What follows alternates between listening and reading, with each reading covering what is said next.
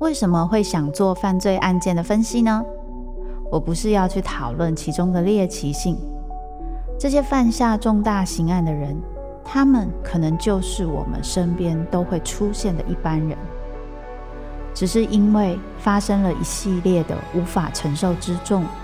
最终被内心的怪物所吞噬。在这些悲剧性的案件中，你可以看见人性与心理的辗转坠落或求生。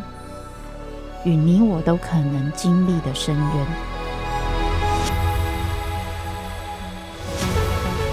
我是周慕姿，我的全新订阅节目《周慕姿读犯罪脚本》，被恶魔追逐的人，带你从心理学的角度探索人性的黑暗面，以及他们内心始终没说出口的挣扎。现在就到 Apple Podcast 以及静好听，搜寻。周慕之读犯罪脚本，被恶魔追逐的人。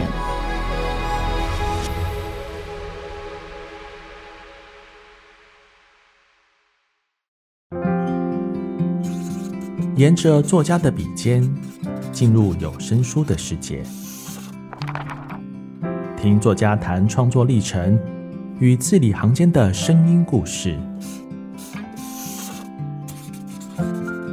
欢迎收听。作家说：“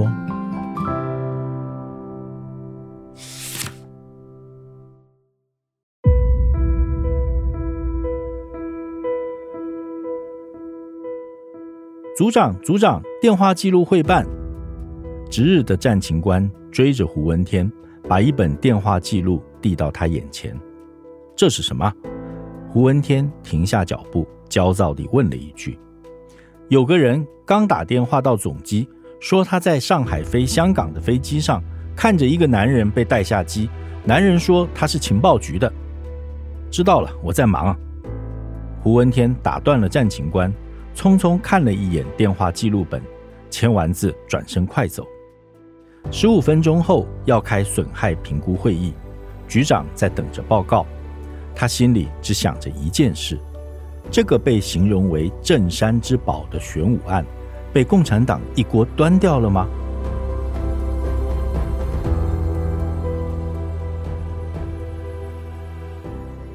欢迎收听由静好听制作的《作家说》，我是李志德。我的新书《叛国者》已经由静好听发行有声书了。《叛国者》是我的第一部长篇小说，改编自两岸最高层级的间谍案——少康专案真人真事。在这部小说里，我想呈现在两岸对峙的时代氛围下，这一群从事间谍特务活动的人，他们的生活轨迹牵动、催化了时局的某些改变。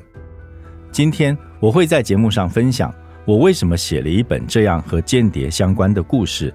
还有创作这部小说的过程当中，我对人性、时代、信仰和选择的思考。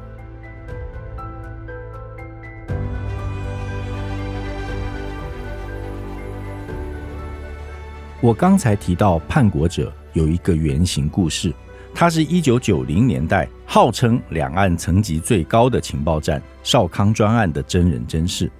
我想很多人其实都不太熟悉少康专案这件事情了啊，但其实你用这个名词到网络上去搜寻，搜寻得到它的原型故事的。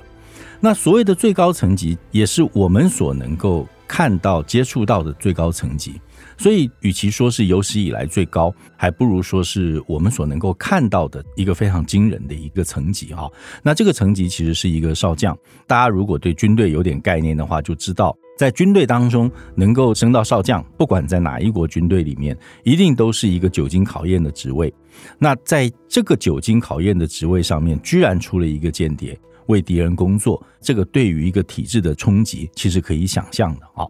所以这个故事本身就带了一个非常强烈的戏剧感。为什么我会想写这个情报故事？因为不管我们在这个电影院里面看好莱坞的电影，或者今天看 Netflix 里面的戏剧，或其他平台上的戏剧，或者是这几年韩剧的兴起，我们都会看到其中有一个虽然小众，但是很重要的类型，就是冷战间谍，或者是间谍。那但是在台湾，其实我们都知道，从一九四九年两岸分裂分治以来，我们到今天安全环境其实都没有改变，别人的冷战会过去，但我们就一直处在这个冷战当中。但是在过去这六七十年，我们可以想象有无数的情报故事，有些甚至露出来，我们都能够看到，但是却没有人，或者是在这个主流的出版市场里面，没有一个好好的作品能够把它呈现出来，或者是把它改编成这个影剧。那我想，这个就创作的戏谱来讲，它是一个巨大的漏洞。这个漏洞，这个缺憾，经文学的总经理董成玉看到了，后来就找了我，那我们来商量。我不敢说用一个作品去补起这个漏洞，而是用一个作品开始去补起这个漏洞，让大家知道我们有这样的一段历史。这个是为什么会有这一本书的原因。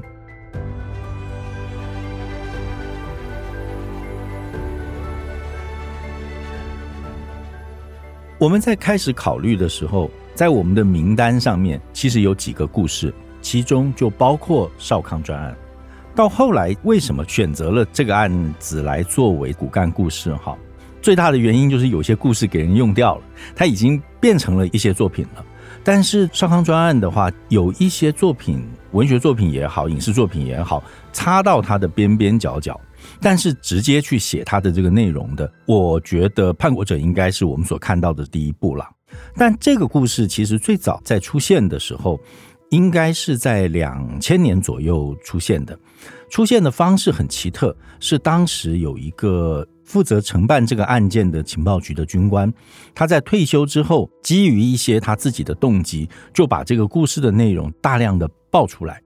那爆出来之后呢，他就成为一个这段历史里面最初的一个说法。那这个说法里面。我们觉得他有若干需要补充的地方，或者他在整个情报作业当中其实不尽合理的地方。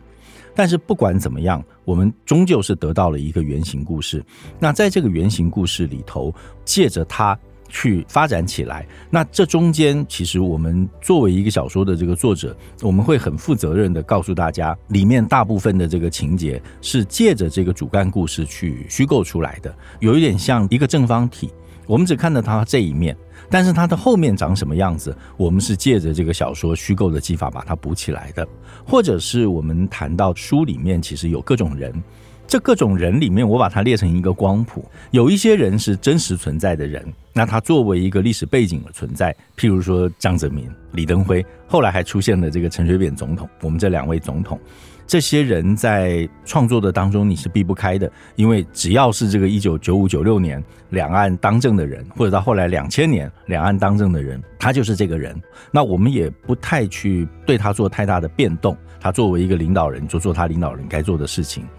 那其中另外有一些人呢，是有骨干原型的，譬如说像《叛国者》里面冯同的这个角色，他就直接来自少康专案里面刘连坤将军的这个角色。那我们在这里面把它加上一些人物性格的变化，再来的话，有一些角色就完全是虚构的，譬如说这里面的爱情故事里面的这个女主角李月儿，那这个就完全是一个虚构的故事，因为它设定的背景是一个香港人，后来加入了中国在香港的一个企业，慢慢的就成为一个特工，或者是说成为一个。女特工的助理吧，大概是这样的一个角色。那当时在创作的时候，最初最初是怎么发想的呢？就是我在网络上找了一个香港中环的一个漂亮的女职员的照片，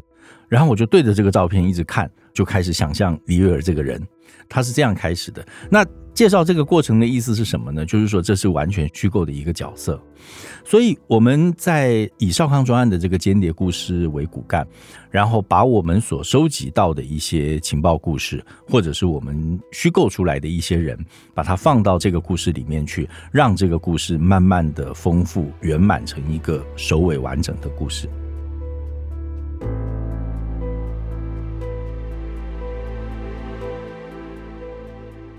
当然，《叛国者》不会是这个世界上第一部间谍小说啊，在国外其实有好多好多优秀的作品。那提到这个间谍小说，就所有人都绕不开一个大师，叫做约翰·勒卡雷。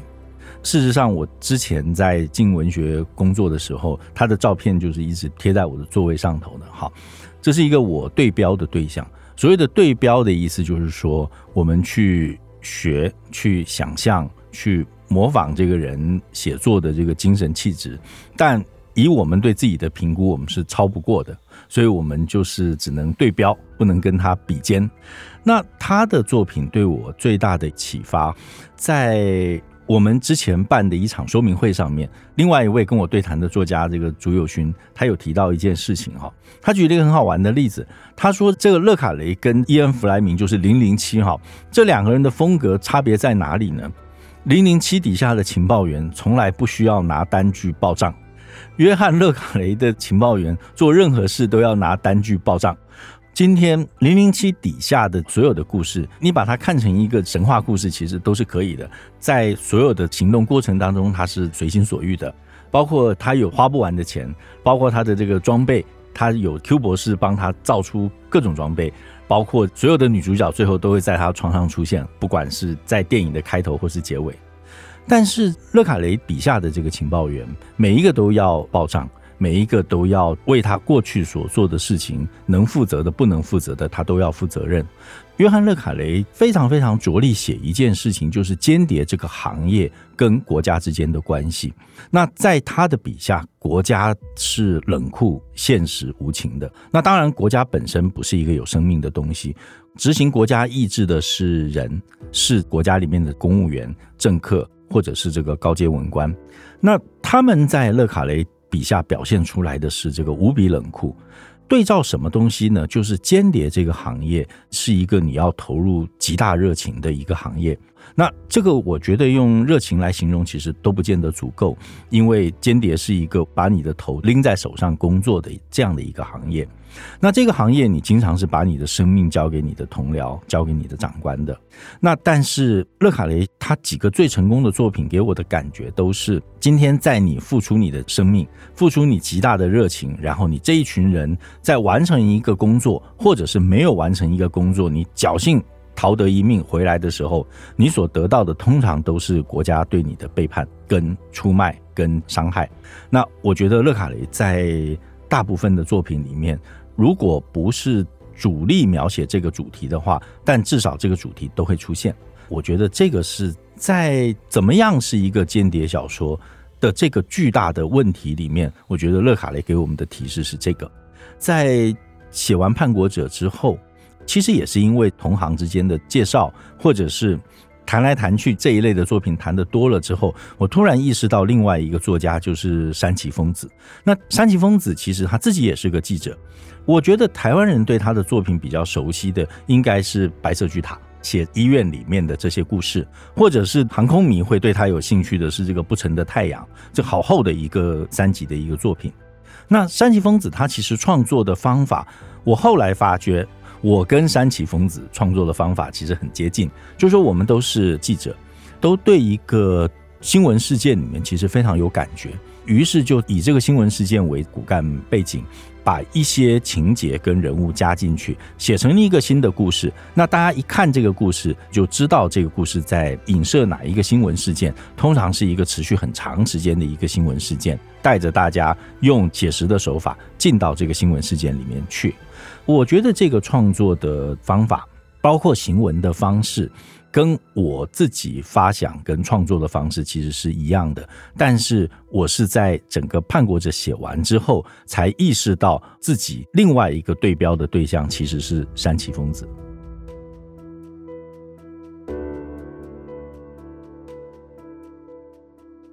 另一个在。策划或者是企划《叛国者》这个作品当中，我们一开始就面对的问题，就是因为我自己是记者出身，《镜周刊》是一个非常厉害的这个时事调查报道的一个机构。那我们为什么不写纪实报道，而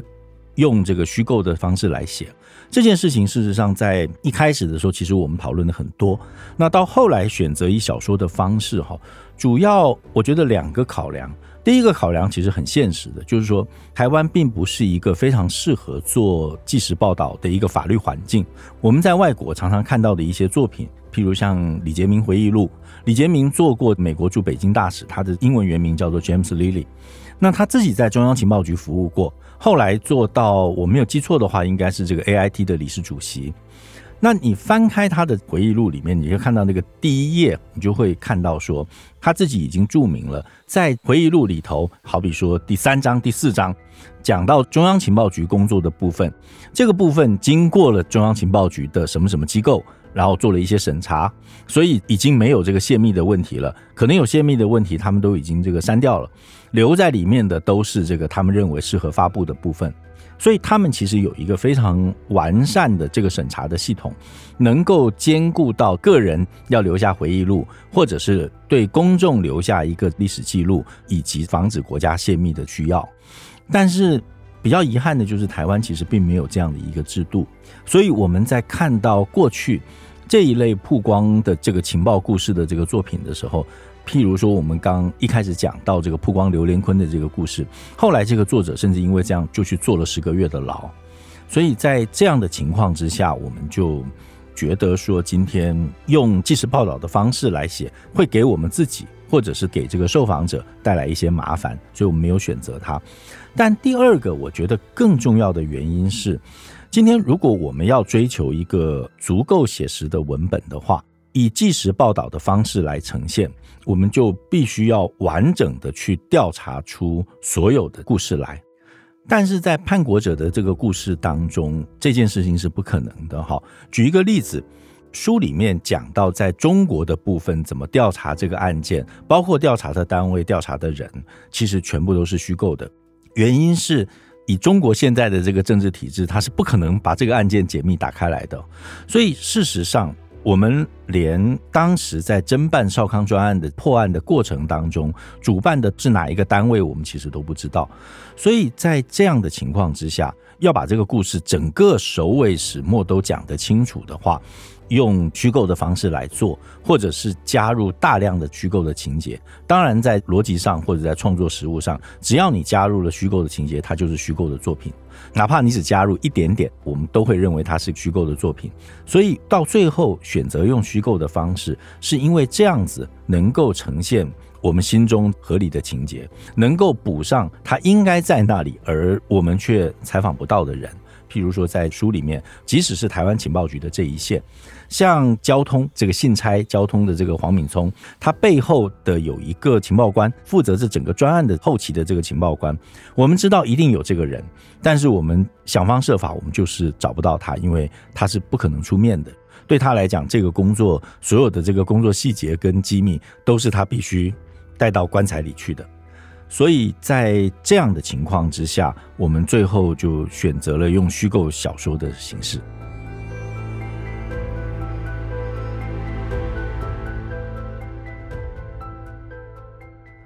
讲到这里头的人哈，以《叛国者》里头的这个主角，我把它命名为冯同这样的一个角色。那他当然有一个原型故事，大家如果到网络上去查少康专案的话，很容易查到这个名字叫做刘连坤将军。但是在创作的过程当中，我对于这个主角的原型，我们只能够得到三手甚至四手的资料，二手的可能有一点点，但是大概都只能是三手或四手的资料。那这个资料可能是透过已经曝光的讯息，或者是透过他当时的一些旁观者分享他们对于这个人的侧面的观察。但这样写一个人物其实是不够的，也就是说，我自己必须有一个更具体的原型，让我去想象这个主角究竟是一个什么样的人。就如同我刚才讲的那个李月儿，我至少得找到一张照片，我盯着他的照片看，我才有办法开始去发想这个是一个什么样的人。哈，在这个故事里头，我第一次跟大家谈到冯桐的这个。原型除了刘连坤以外，其实是一个我觉得非常悲剧的中共的一个将军，叫做彭德怀。他一八九八年出生，一九七四年过世。一九七四年，你看这个过世的时间，你就知道，就民国六十三年，他在文化大革命的时候过世的。这个人对于中共来讲，他多么重要呢？他是这个中华人民共和国被称为开国元勋的那样的一辈人，是中华人民共和国建立之后的第一任的这个国防部长。他是一个在老人家的口中被形容成大老粗，或者是粗中有细这样的一种人格特质。那他在中华人民共和国建立之后，他就负责这个西北这边的这个建设。那有一个流传的很久的故事，就是说，在一九五零年有一次毛泽东找他，那时候中国刚建立。然后他认为毛泽东好像要跟他谈西北的建设，于是就兴冲冲的抱着一大堆计划来跟毛泽东说：“主席，你找我嘛，我们来谈一下，我现在很多东西要你请示啊、批准啊什么的。”然后毛泽东就跟他说：“我找你来是因为我们要加入韩战，因为当时这个金日成挥军往南，所以韩战就打起来了。”那彭德怀当时就有一点惊吓，就跟毛泽东说：“为什么又要打仗？”就是我们打了这么久的仗，现在不是应该要建设国家了吗？怎么我们又得要去打仗，而且打别人的仗？那但是当时毛泽东就坚持要投入韩战，但他就是这样的一个人，他尽管不同意这件事情，但是毛泽东要他去打仗，他后来就成了这个韩战里面中国人民志愿军的这个司令。那到了一九五九年的时候，韩战结束之后。后来毛泽东的统治就开始变得越来越扭曲，你可以看到好多政治斗争，或者是在大跃进里面这个很极端的这些经济措施。那在一九五九年，中共在庐山开了一个会议，他就提出了一份万言书，直接就批评毛泽东，因为。大家要知道，就是说我们现在看毛泽东很高，但是在那个时代，其实他是一个比较像是集体领导，就是说我的辈分也不比你毛泽东低，然后基于我的个性，基于我所看到的这些让我觉得不平的事情，我是直接说出来的。所以你现在如果形容这个事情的话，他就是一个炮打司令部的人。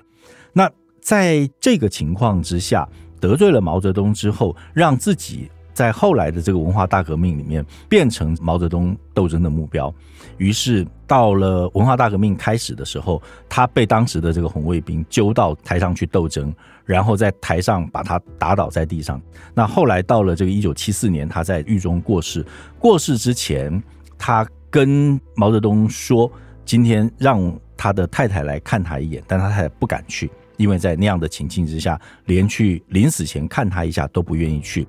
死了之后，骨灰就烧掉，烧掉了之后，连彭德怀的名字都没有出现。最后，他这个骨灰盒上贴了一个，随便给了他的名字，写一个王川，就三横王，然后这个河川的川。这个人最后就是这样的结局。就他是一个非常非常悲伤的故事，就是让人很唏嘘感慨的一个故事。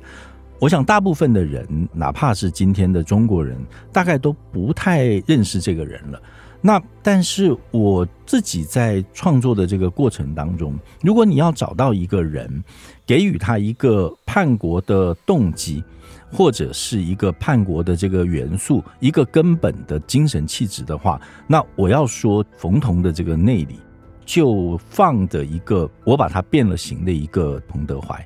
写冯同这个人的时候，我心里时时想到的是彭德怀这样的一个故事。当然，彭德怀没有叛国。他到最后，即使是在文化大革命的情况之下，他都服从了这个体制，哪怕这个体制最后是揪了一群暴民，几乎就是把他打死了。但是到我这边的话，冯桐是一个用自己的方式去反抗，用自己的方式去实践自我这样的一个人。所以我觉得在这个节目里面，我也第一次把主角的形成、主角的几种元素在这边分享给大家。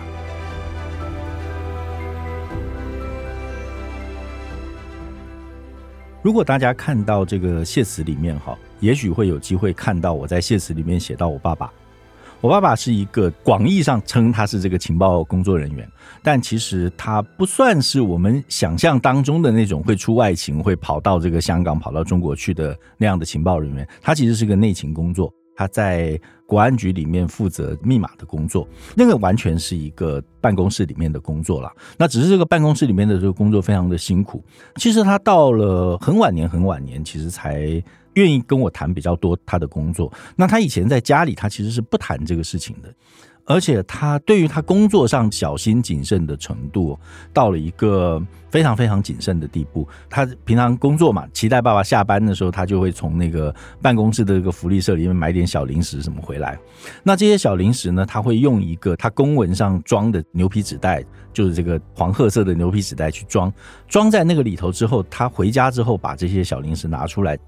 我印象当中，那个纸袋上面，它通常只会写几个英文字母，就是大写的英文字母，比如 A B C D 这样。你大概给任何人看，你都不会知道那个是什么东西。但是他在把那个零食拿出来的时候，他会把那个纸袋撕掉，而且是撕的碎碎的。就是说我今天拿一张纸起来，我只是为了把这东西撕掉的话，反正我就撕两下就是了。但是他会非常非常仔细的把那个纸袋撕得碎碎的，哪怕那个纸袋上面只有几个大写的英文字母。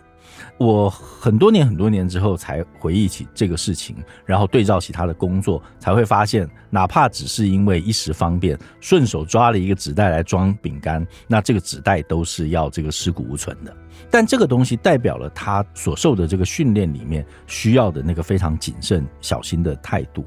那我在一个整个村子都是情报人员这样的一个眷村里面长大，在我很小的时候就觉得说，这工作好像也没什么，就反正六点半提着垃圾出来追垃圾车的那些人都是情报工作人员，就我不觉得这是一个很特别的职业。直到了大概念了高中之后，去知道别的同学的这个背景，相较之下才发现自己这个成长的背景其实非常的特别好。在我从念高中到念大学的这个过程里面，刚好台湾进到一个激烈的这个民主化改革的一个时代。那在这个时代里面，有一个民主化的主题，就是我们民主化的过程，大家都相信，民主化这件事情就等同于把国民党在党政军特里面的势力全部都消解掉，或者是把他们的能力降到最低，甚至降到零。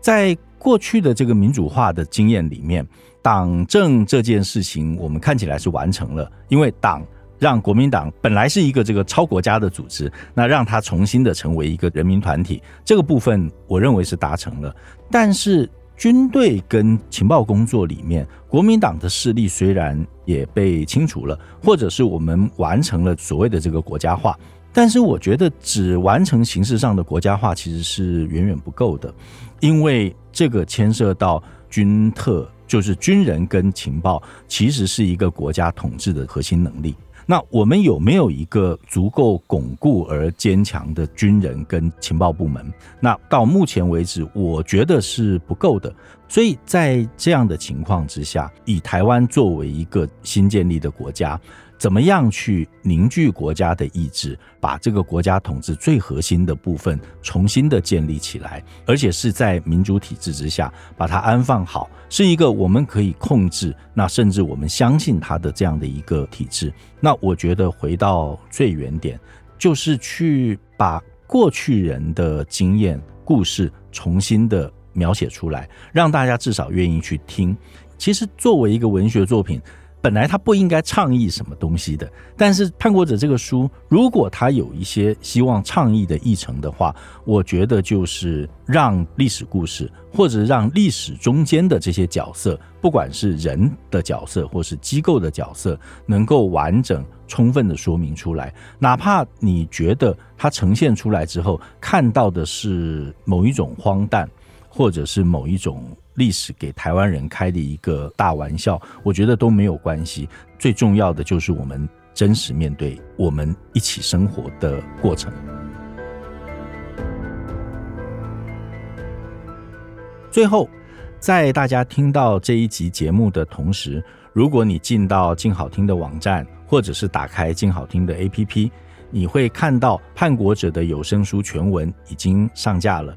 有声书是一个很友善的方式，在不影响大家工作的情况之下，让大家好好的听一段故事。哈，我自己对叛国者听故事的场景的想象，可能是半夜你在一个湖边跑步的时候，四周都没有其他的人，你自己一个人跑着，或是在湖边走着。或者是在山里面走着，或者是半夜你在高速公路开车的时候，你有一段很长的时间，让一个好的故事陪着你。这个故事会让你有一点哀伤，有一点感动，但不管怎么样，它都是我们台湾人共同经历的一段历史。